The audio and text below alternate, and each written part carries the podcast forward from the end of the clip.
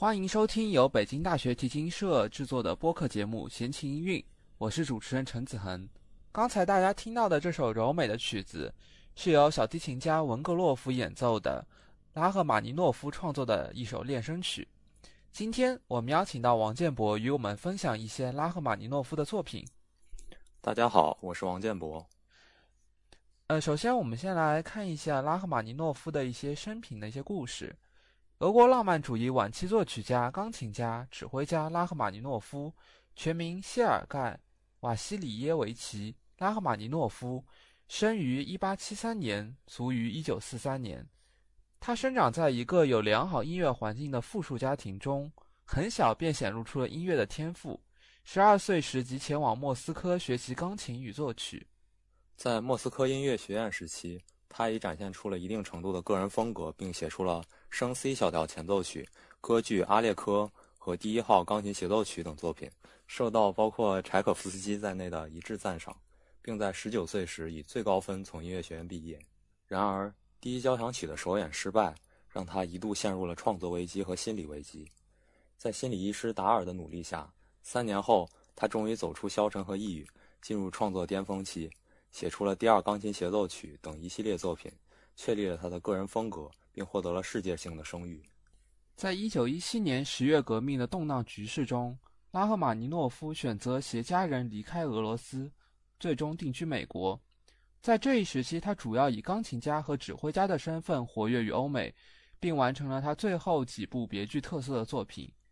一九四三年三月二十八日凌晨，拉赫玛尼诺夫在七十岁生日前，于加州的寓所中与世长辞。拉赫玛尼诺夫身处19世纪晚期浪漫主义和20世纪现代主义的时代，虽然一些作品中也有一些印象派甚至现代派的成分，但比起比他较晚的几位其他的俄国作曲家，他显然还是一个浪漫主义者，并将从俄罗斯民族乐派一脉相承而来的浪漫主义风格一直延续到他的晚年。他的作品具有俄罗斯特色的绵长悠远的旋律，同时又带有他本人强烈的忧郁风格。更注重个人内心世界的体验，因此很容易令听者产生共鸣。同时，极具特色的和声效果也是他作品强大魅力的来源。拉赫玛尼诺夫的大提琴奏鸣曲写于1901年，与他最著名的第二钢琴协奏曲是同期的作品。在这部唯一的器乐奏鸣曲中，很好的体现了拉赫玛尼诺夫愈加成熟的浪漫主义风格，时而悠扬，时而激荡的旋律展现了大提琴音色的动人之处。也让这部作品成为俄罗斯浪漫主义大提琴作品的代表作。接下来我们将要听到的就是这部动人的大提琴奏鸣曲，大提琴部分由海因里希·媳妇演奏，作品号十九。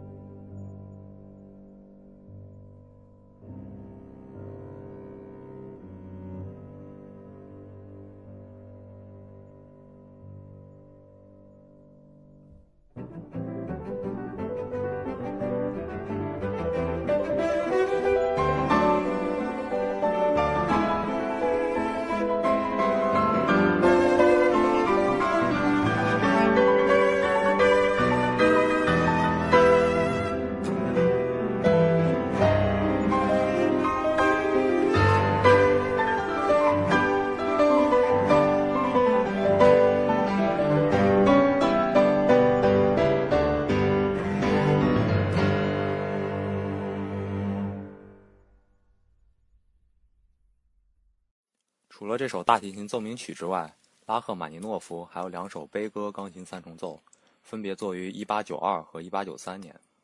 其中第二首是为纪念柴可夫斯基逝世而作。我们知道，柴可夫斯基为纪念他的恩师鲁宾斯坦，也写过一首动人的钢琴三重奏，而这首作品也正是仿照了柴可夫斯基的三重奏的形式写成。相比于柴可夫斯基的作品，它的旋律显得更加哀伤与苦情，体现出拉赫玛尼诺夫当时的悲痛之情。接下来我们将要听到的是由美伊三重奏演奏的。拉赫玛尼诺夫第二号悲歌三重奏的第一乐章，D 小调，作品号九。